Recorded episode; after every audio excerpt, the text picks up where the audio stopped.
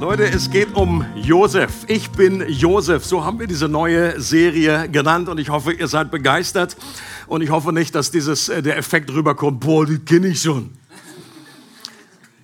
Äh, die Geschichte, die habe ich schon in der Sonntagsschule hundertmal gehört. Und ja, die Wahrheit ist, viele Sachen aus der Bibel kennen wir schon, aber es geht nicht darum, was wir alles kennen, sondern ob wir neue Facetten von dem entdecken und dass der Heilige Geist uns Dinge offenbart, uns Wahrheiten, die absolut objektiv da wahr, da wahr sind und da sind, dass wir sie subjektiv auch erleben. Und äh, ich bin Josef, das ist einerseits die Äußerung, mit der, mit Josef sich seinen Brüdern offenbart hat, in dem Höhepunkt, als er gesagt hat, ich bin Josef. Und gleichzeitig bedeutet das auch, ich bin Josef, dass diese Prinzipien und Wahrheiten, die wir in dieser Geschichte entdecken, etwas mit meinem Leben zu tun haben.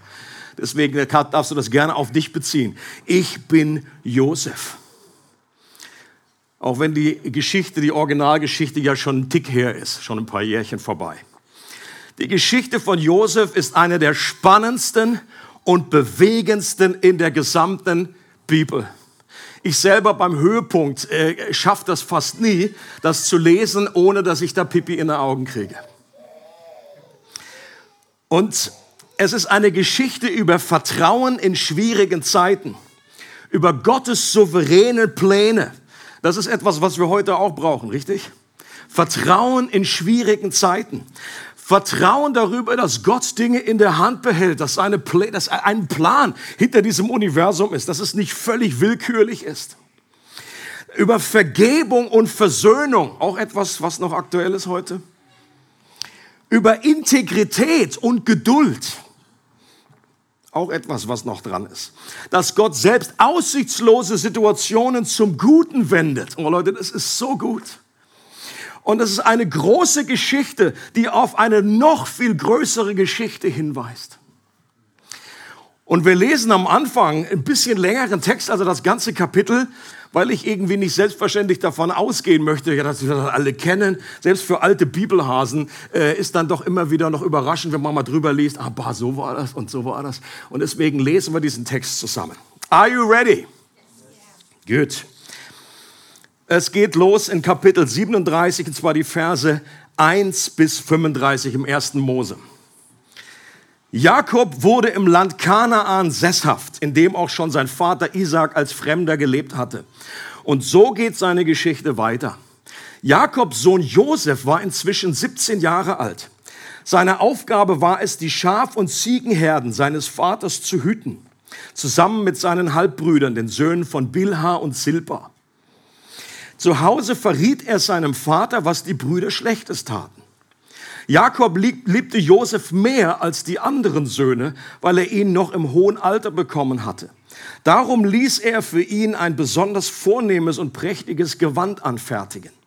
Natürlich merkten Josefs Brüder, dass ihr Vater ihn bevorzugte. Sie hassten ihn deshalb und konnten kein freundliches Wort mehr mit ihm reden.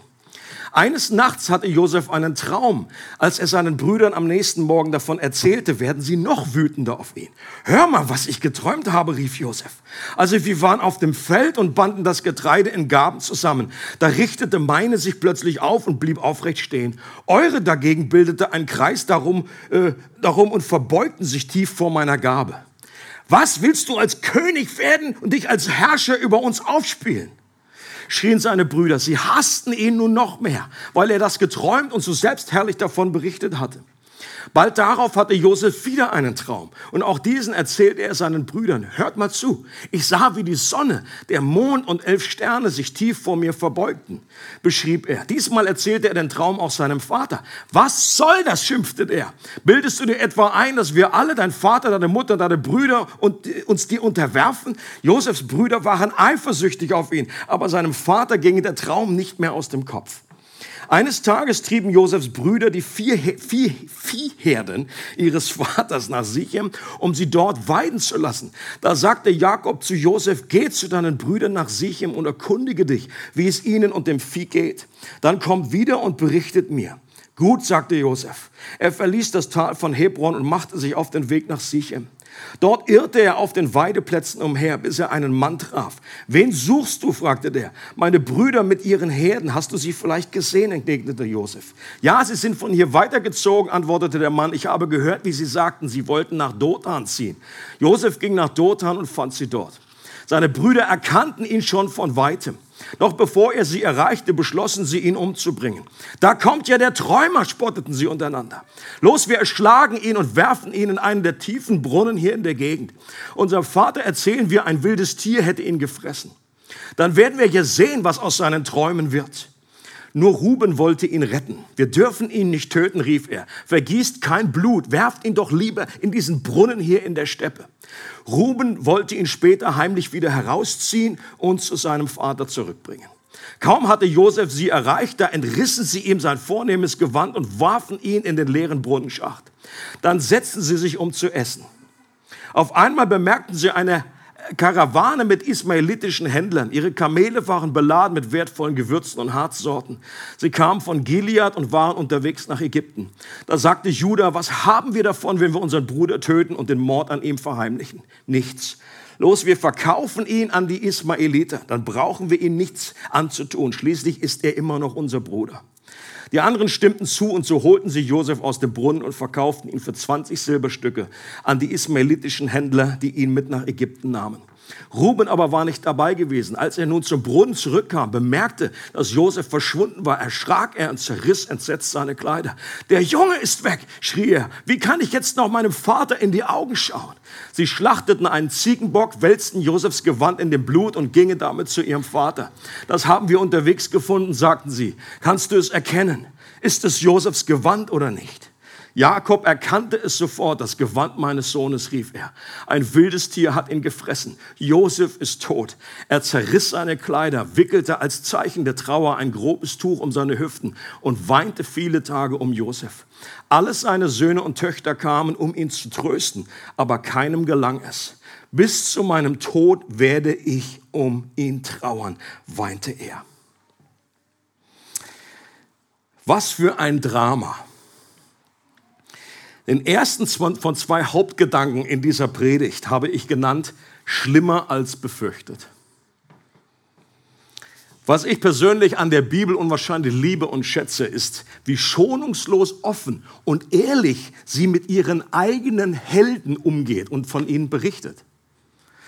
Also das war ja nicht irgendeine Familie, sondern das war, Gott selber hat sich bezeichnet als der Gott Abrahams, Isaaks und Jakobs. Okay, das waren seine Jungs. Das waren seine Auserwählten. Jakob erhält später von Gott den Namen Israel und seine zwei, zwölf Söhne, von denen hier die Rede ist, diese Heroes, das sind die Patriarchen des erwählten Volkes Israel. Und von außen betrachtet war das eine respektable und wohlhabende und einflussreiche Familie. Da sah von außen alles super aus. Der Lack passte. Und es sah aus wie im Vergleich mit einem herrlichen Berg, den man anschaut. Schöne, saftige Wiesen, wunderbarer kleiner Gletscher obendrauf, Zuckerkuss. Aber beim genaueren Hinsehen offenbart sich dieser Berg als Vulkan und unter der Oberfläche, da brodelte und kochte es. Diese Familie war nicht wirklich vergleichbar mit den Ingels aus unserer kleinen Farm. So eine ähnliche Kategorie wie irgendwie der Egyptian Song vorhin, wenn ihr das noch kennt. Da war die Welt noch in Ordnung. Die hatten sich irgendwie alle immer furchtbar lieb. Aber das ist nicht unsere kleine Farm. Das war weit entfernt von einer heilen Welt. Diese Familie hatte alle Zutaten für einen psychologischen Albtraum. Und was sich da über Jahre unter der Oberfläche zusammenbraute, hat sich dann immer wieder in gewaltigen Eruptionen entladen zu dieser dysfunktionalen Familie beigetragen hat Jakob selbst, der Papa. Der Josef den anderen Söhnen vorzog. Big mistake. Dass er Josef besonders liebte, das kann man ja noch nachvollziehen. Weil er das erste Kind seiner wahren Liebe Rahel war, die sehr spät nach jahrelanger Unfruchtbarkeit einen Sohn bekam. Was man aber weniger nachvollziehen kann, ist, dass Jakob es noch nicht mal versucht hat zu verbergen, dass er Josef allen anderen Kindern vorzog. Da muss man nicht wahnsinnig tiefenpsychologisch unterwegs sein. Das weiß jeder, dass das nicht dazu beiträgt, so eine Patchwork-Familie dann irgendwie den Haussegen nicht noch irgendwie noch mehr kaputt schief, schiefer hängen zu lassen. Und hier kommt der berühmte Leibrock ins Spiel, den man dank Musicals und Kivos automatisch mit Josef in Verbindung bringt. Es ist nicht ganz klar, was das für ein Mantel war, ob der nur farbenreich war, oder ich meine, ich habe das Original ja hier gesehen, das ist klar. So ähnlich halt, ob der, aber, oder ob der nur reich verziert war. Sehr wahrscheinlich war es ein langärmlicher Mantel, der die besondere Ehre und Wertschätzung des Vaters sichtbar machen sollte, indem man auch keine anstrengende Arbeit verrichten konnte. Das war damals so die besonderen, die Erstgeburten, die mussten nicht so viel arbeiten, die sind einfach nur durch die Gegend äh, gewabert. Aber es sollte deutlich machen, dass in Isaaks Augen jetzt Josef den Platz des wahren Erstgeborenen inne hatte, den ja eigentlich Ruben hatte. Der war der, wirklich der älteste Sohn. Aber Ruben war in Ungnade gefallen, weil er mit der Nebenfrau seines Vaters geschlafen hatte. Auch keine gute Idee. Und diese Tat von Ruben war möglicherweise auch eine Vergeltungsaktion, weil sein Vater die andere Frau Rahel seiner eigenen Mutter Lea immer wieder vorgezogen hatte. Also, kommt er mit? Also Rubens Mutter war Lea. Aber auch da gab es ein, eben das, dieses Muster, was sich durch die ganze Familie streckt. Jakob hat Rahel vorgezogen. Sie liebte er. Die andere hat er ja nur irgendwie auch aus einem Betrug bekommen. Die lag dann da irgendwie am nächsten Morgen, lag die irgendwie beim e-, im Ehebett. Hätte er das Licht angemacht, hätte er das gesehen vorhin. Und so plötzlich wacht er auf und sagt, oh, hast dich verändert, Schatzi. Kaum verheiratet, siehst du völlig anders aus. Und dann hat er zwei gehabt, zwei Frauen. Und dann kamen noch zwei Nebenfrauen dazu. Und überall, überall, wo die Bibel das erwähnt, zeigt sich so ein bisschen, das ist auch nicht ganz unkompliziert. Und es gibt schon einen Grund, warum Gott gesagt hat, ein Mann und eine Frau. Und Jakob Leute, hätte es eigentlich besser wissen sollen und besser wissen können. Denn diese Bevorzugung hatte schon so viel Schmerz äh, in seinem eigenen Leben hervorgerufen, als er jünger war. Sein Vater Isaac hatte nämlich auch einen Liebling, und zwar von seinen Zwillingssöhnen. Also man schon Liebling zwischen normalen Kindern zu haben, ist ja schon irgendwie Banane, aber dabei Zwillingen noch. Und, und der Grund, das, das, das haut dem äh, fast den Boden aus. Es heißt, Isaak liebte Esau, weil das Wildbret nach seinem Geschmack war.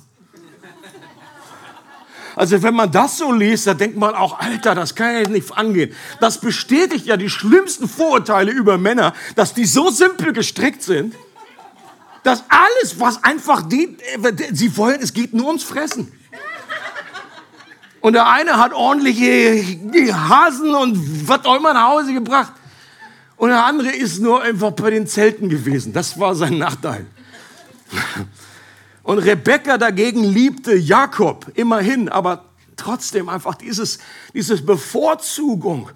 Katastrophal. Und wer die Geschichte kennt, weiß, wie, zu wie viel Drama und Zerbruch diese Bevorzugung schon damals geführt hatte. Und jetzt wiederholte sich die Geschichte erneut offenbar nichts daraus gelernt. Und Jakob machte diese Bevorzugung auch noch für alle Welt sichtbar durch diesen bunten Leibrock. Und es das heißt, die Brüder hassten Josef und konnten nicht mal mehr ihn grüßen oder mit ihm reden vor lauter Neid und vor lauter Eifersucht. Das muss richtig tough gewesen sein. Und jedes Mal, wenn sie diesen bunten Gockel in seinem Mantel gesehen haben, dann haben sie nicht nur rot gesehen, sondern auch alle anderen Farben. Und ich sage ja, nicht wie bei den Ingels. Also, unsere kleine Farm. In, in case you forgot. Manchmal wird Josef ja nur so als Opfer dargestellt, als wäre er total unschuldig und makellos. Habe ich auch schon Predigten gehört. Ja, Josef war irgendwie, der war von Anfang an irgendwie so ein super Heiliger und äh, völlig. Und ich meine, das kann ich nicht ganz glauben. Warum? Weil die Bibel selber es ganz deutlich macht, dass jeder Mensch zerbrochen ist und erlösungsbedürftig ist. Auch ein Josef. Jeder hat Dreck am Stecken. Außerdem wird das in der Erzählung auch deutlich, dass Josef kein Unschuldslamm ist. Es ist ja auch keine Überraschung, dass wenn man sein ganzes Leben als Liebling behandelt wird und betätschelt wird, dass man, dass das etwas mit dir macht, wie die Psychologen sagen. Was hat das mit Josef gemacht? Ja, nicht viel Gutes hat es mit ihm gemacht. Also wenn man Kindern sagt, dass sie geliebt sind, dann ist das etwas Wunderbares, zu dem uns Gott irgendwie, äh, da glaubt, da müssen wir keine Angst haben, dass die irgendwann stolz werden. Boah, du liebst mich, ich bin ja super. Also, Kindern sagen, das können wir nicht oft genug sagen. Aber Kindern zu sagen, ich liebe dich mehr als dein Bruder, not a good idea. Das ist etwas komplett anderes. Und das hat Jakob ständig irgendwie gemacht, indem er einfach seinen Sohn da irgendwie hofiert und in seinem bunten Gewand da durch die Gegend schickt.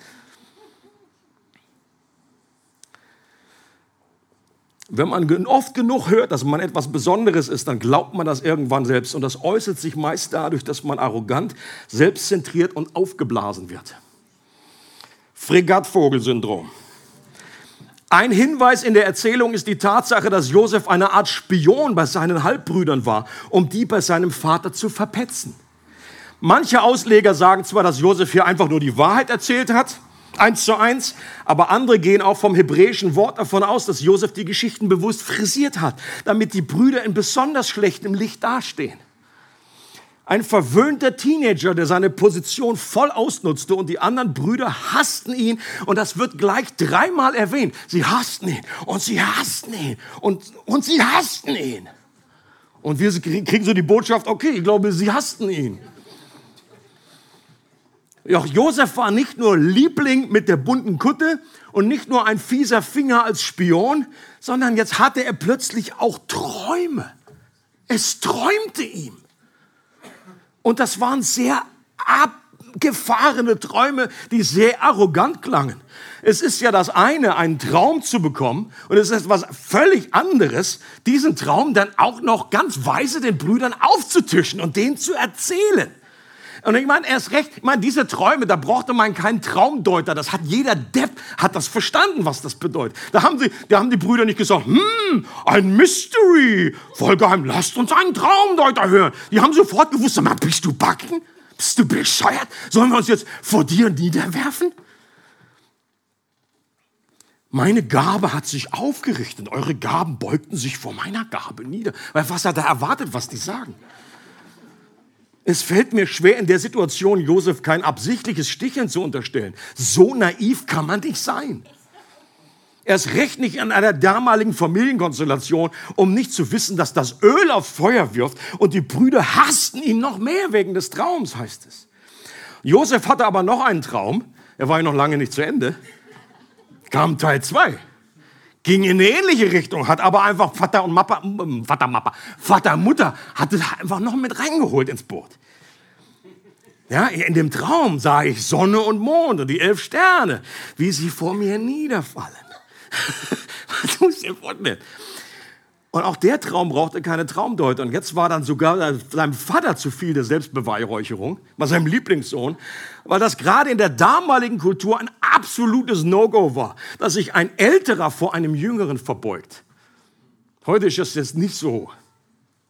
Auch noch ein bisschen schräg, aber nicht so schräg wie damals. Das war das eiserne Gesetz, dass man sich immer vor den Älteren verneigt. Und seine Brüder waren eifersüchtig auf ihn. Und sein Vater aber bewahrte die Worte. Ich meine, damals haben Träume schon noch mehr bedeutet. Und die haben sich schon überlegt, sag mal, das gibt's doch jetzt gar nicht. Was, was redest du da? Aber der Vater wusste nicht, okay, maybe, who knows.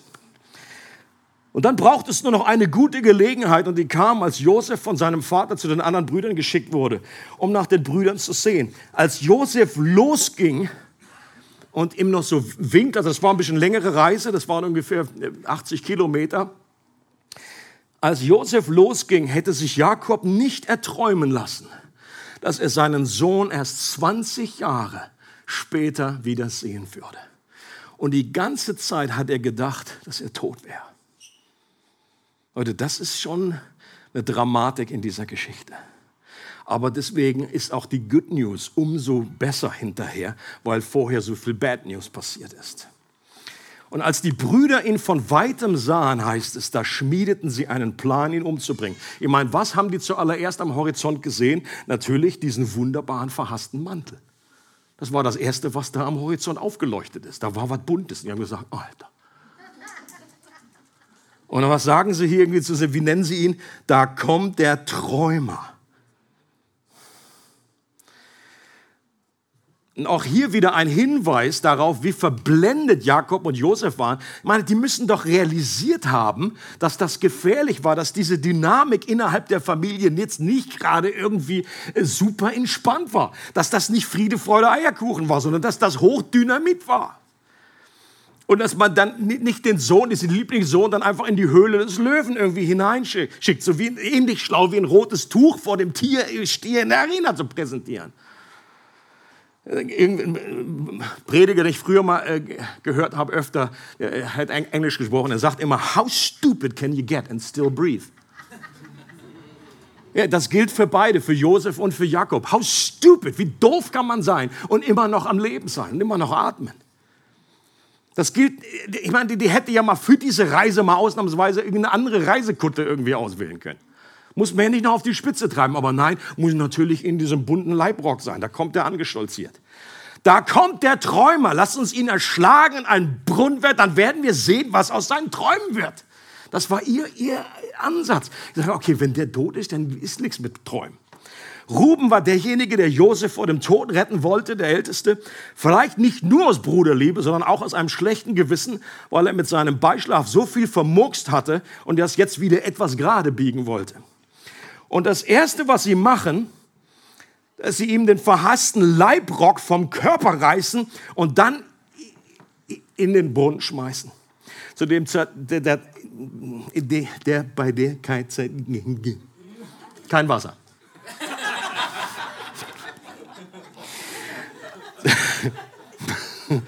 ja, wenn man einfach längere Zeit am Buch arbeitet, passiert genau das.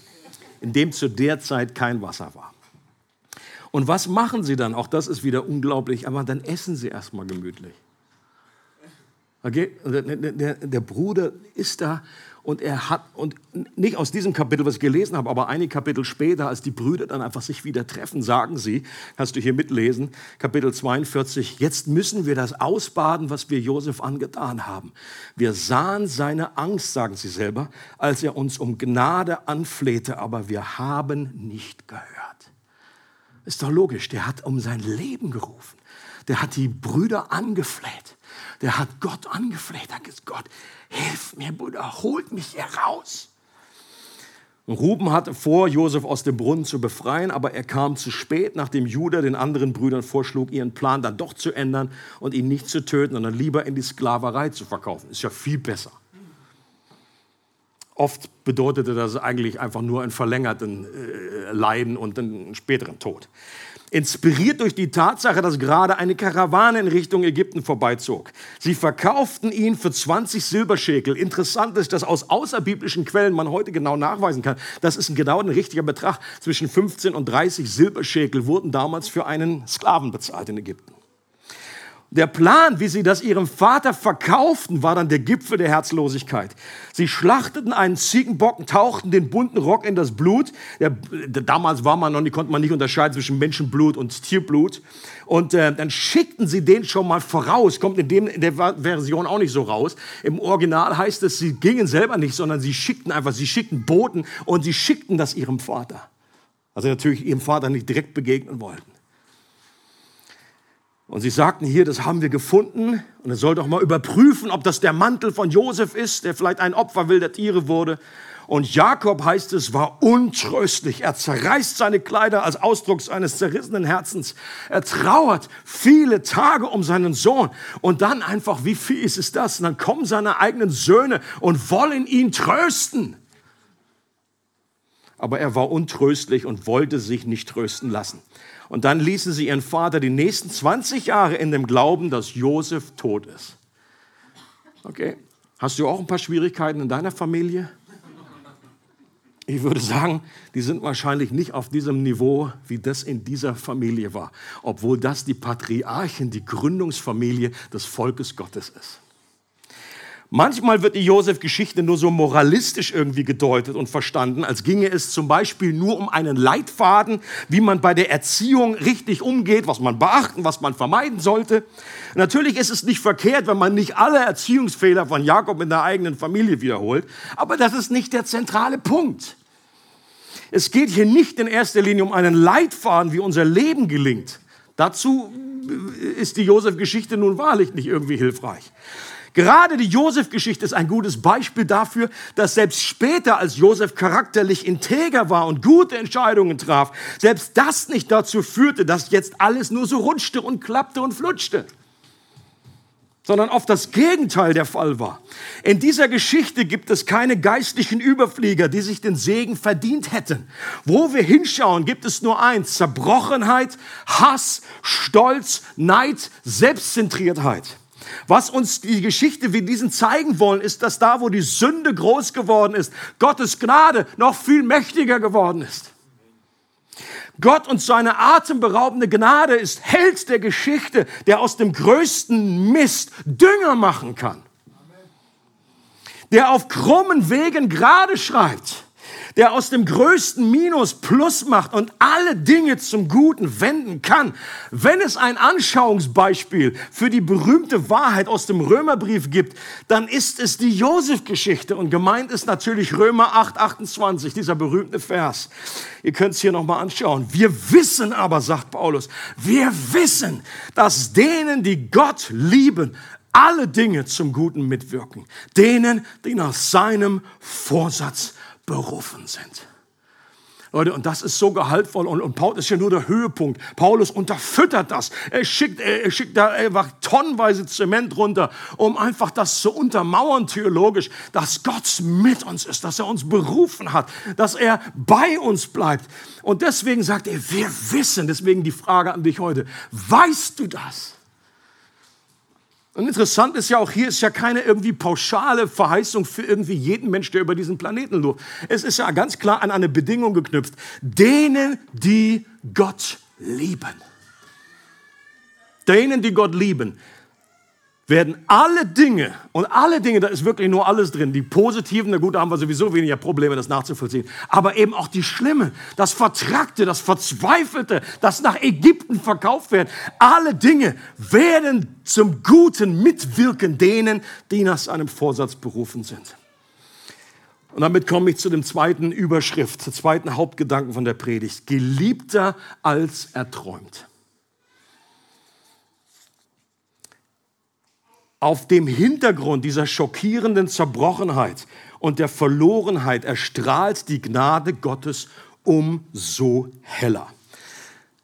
Stephanus, der in der Apostelgeschichte gesteinigt, dann gesteinigt wird, erzählt vorne, er macht einfach einen Rundumflug durch die ganze jüdische Geschichte und dann kommt er auch zu Josef und fasst sein Leben folgendermaßen zusammen mit folgenden Worten.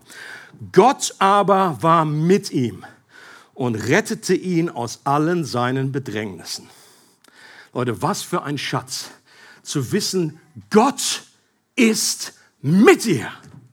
Leute, das ist wichtiger als alles. Wichtiger als unsere Umstände. Ich bin lieber im Gefängnis und weiß, dass Gott mit mir ist.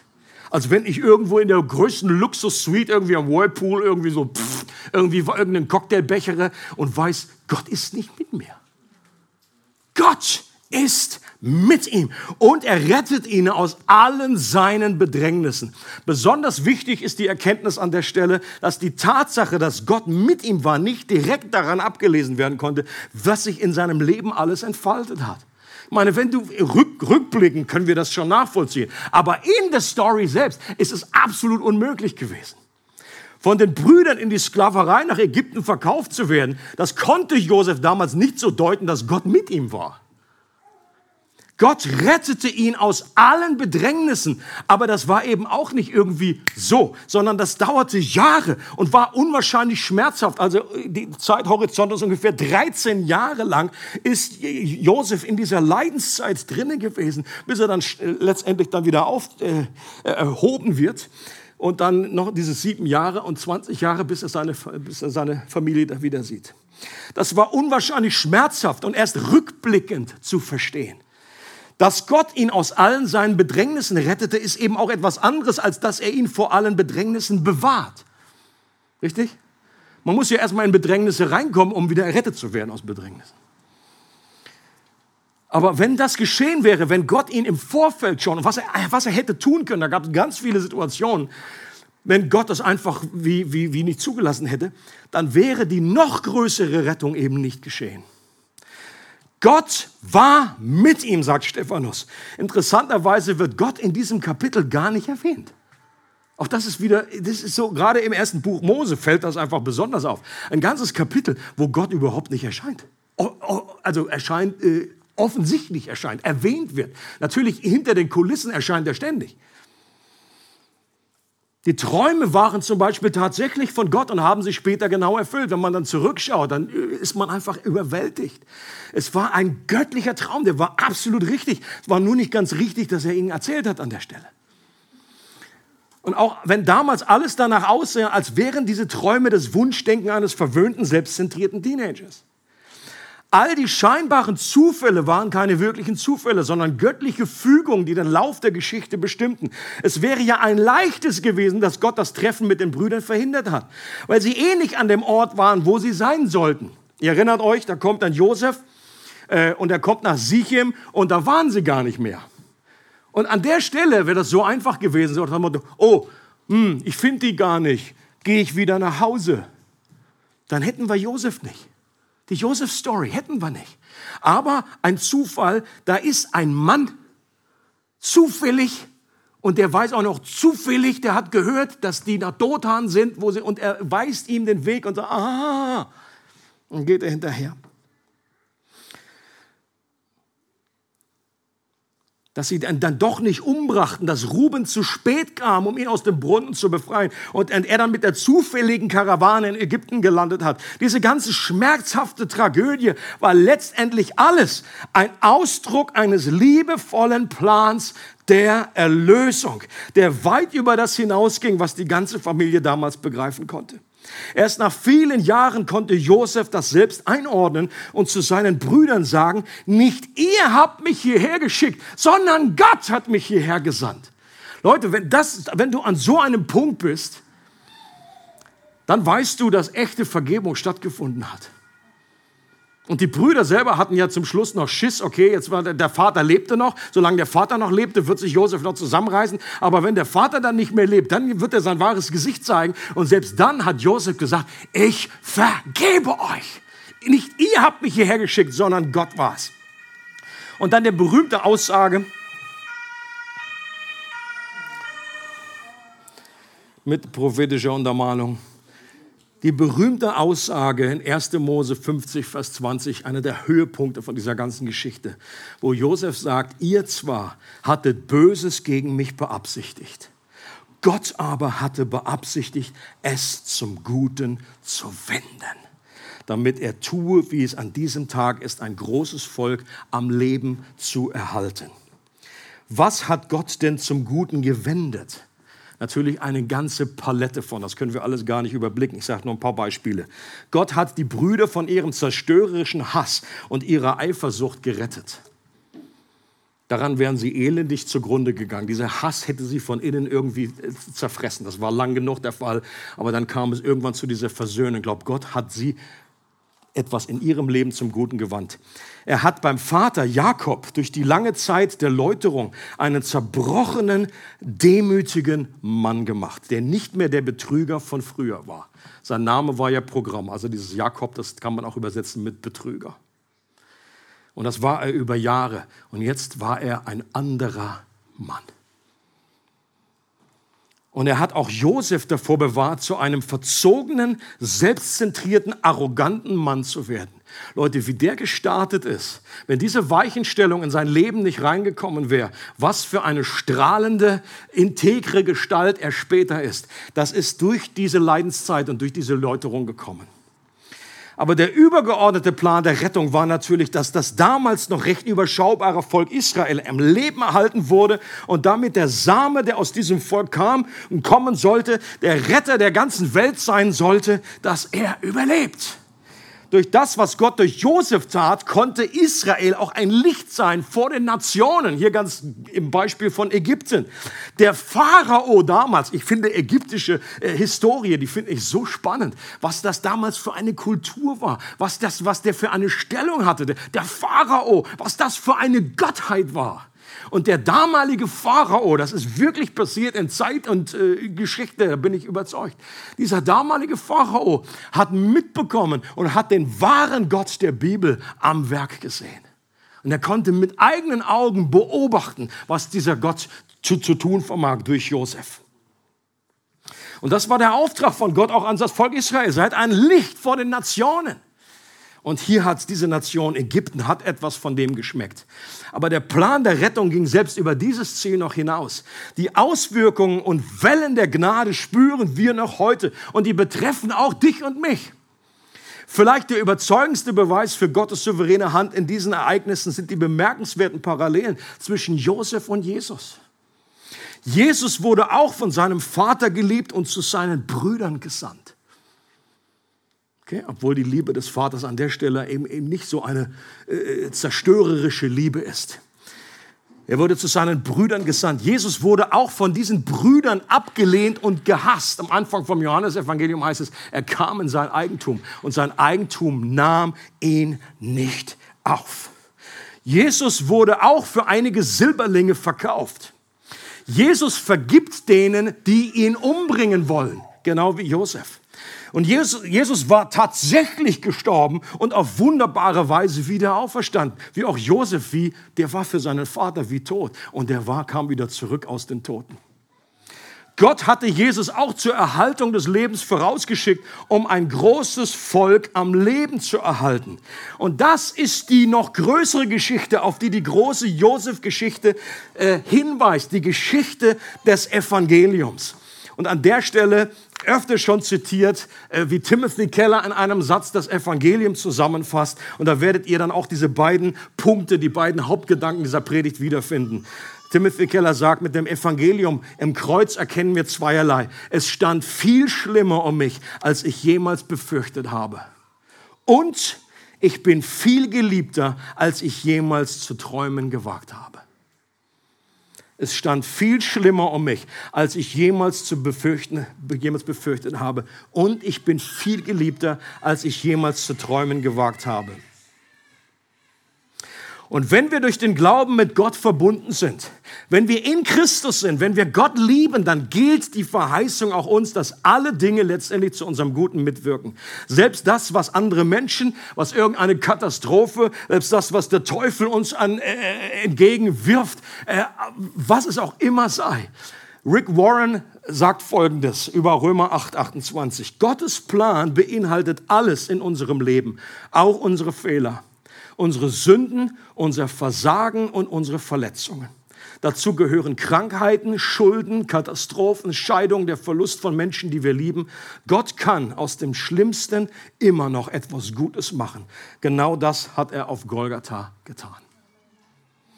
Und auch Leute, für uns gilt, dass Gott mit uns ist wenn wir mit ihm verbunden sind im Glauben, wenn wir ihn lieben, dass Gott mit uns ist, so wie er mit Josef gewesen ist. Und es gibt keinen größeren Schatz in diesem Leben, als zu wissen, Gott ist mit dir.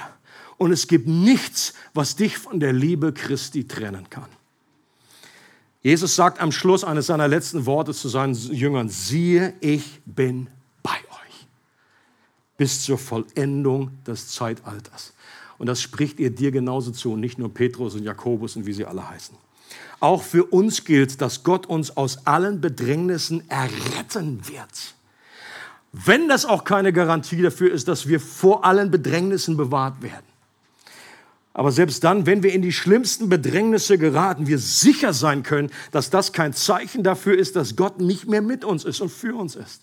Aber es gibt eben auch keine Garantie, dass das unbedingt jetzt sofort geschieht. Es gibt auch nicht mehr eine Garantie, dass das in diesem Leben geschieht, dass wir das in diesem Leben schon irgendwie rückblickend alles auflösen können. Vielleicht manche Sachen bleiben, bis wir in der Ewigkeit einfach die Zusammenhänge verstehen. Aber trotzdem, wir, wir, wir, wir haben nur einen Ausschnitt, einen Abschnitt. Und es ist wichtig, dass wir verstehen, dass unser Leben Teil einer größeren Geschichte ist. Und dass wir das erleben, dann wird unser Leben unglaublich stabil und sturmsicher. Und ich möchte gerne zum Schluss der Predigt euch einladen, dass wir kurz Zeit uns nehmen, jeder für sich erstmal, um nochmal dieses äh, ja, diese beiden zentralen Punkte irgendwie auf sich wirken zu lassen. Und dann komm mit Gott ins Gespräch und sag ihm einfach, äh, mir hilft diese Josef-Geschichte, dieser Zerbruch in dieser Geschichte, dass ich ehrlich sein kann, auch mit meinem Zerbruch, mit meinen Scherben, dass ich die nicht verstecken muss. Auch unter Christen ist es oftmals, wir, wir trauen uns nicht so, äh, und wie geht's dir? Ja, super. Und es braucht einfach diesen Mut, und manchmal haben wir eben auch dieses Denken, meine Güte, wenn ich jetzt alles sage, was alles los ist in meinem Leben, dann kommt automatisch so diese Theologie, äh, so, uh, das ist aber einiges am Kochen, bei uh, einige Leichen im Keller. Uh, du bist aus der Spur gelaufen. Und spätestens die Josef-Story zeigt uns, das ist nicht der Fall. Gott kann mit unserem Zerbruch umgehen.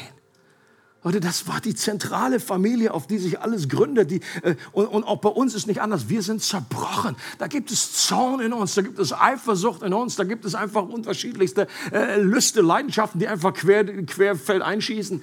Gott kann damit umgehen. Aber wir, einfach das ehrlich einfach ihm zu bringen, sagen, oh Gott, ich, es ist schlimmer, als ich befürchtet habe.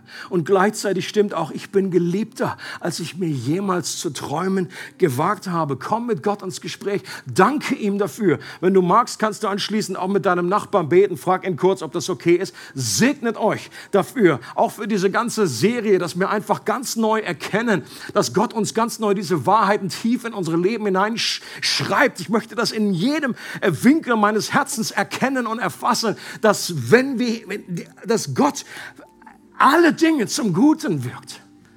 Für diejenigen, die, die ihn lieben. Dass dieses Universum für einen Christen ein sicherer Ort ist. Dass selbst wenn Schlimmes passiert, das nicht irgendwie willkürlich ist, sondern dass Gott einen Plan damit hat. Selbst wenn es von der anderen Seite kommt, selbst wenn es dämonische Attacken sind, Gott hat die Kontrolle über alles. Er ist souverän.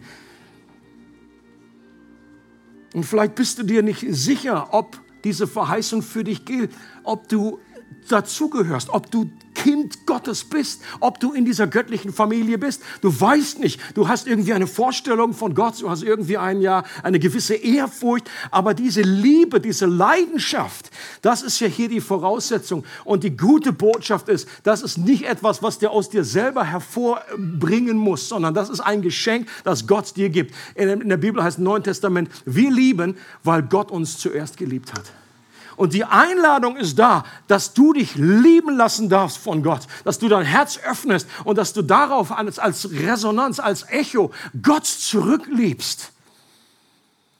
Und Jesus sagt, er ist niemand, der zu mir kommt, den ich hinausstoßen werde. Und wenn das dich betrifft, dann darfst du auch mit Gott ins Gespräch kommen und sagen, Gott, ich möchte dich kennenlernen, dieser Art und Weise. Ich möchte dich lieben lernen. Ich möchte zu denen gehören, für die diese Verheißung gilt. Dass mir alle Dinge in meinem Leben zum Besten mitwirken werden. Dass da ein Ziel, eine Bestimmung ist für mein Leben. Und auch nach dieser Zeit werden wir hinterher dann noch einfach auch Gebet hier durchs Ministry-Team anbieten. Lass uns doch jetzt einfach diese Zeit nehmen. Jeder für sich, wie gesagt, dann auch uns zu zweit mit deinem Nachbarn vor Gott. Es freut uns, dass du heute zugehört hast. Für weitere Predigten, Informationen und Events besuche unsere Gemeindewebseite www.regiogemeinde.ch.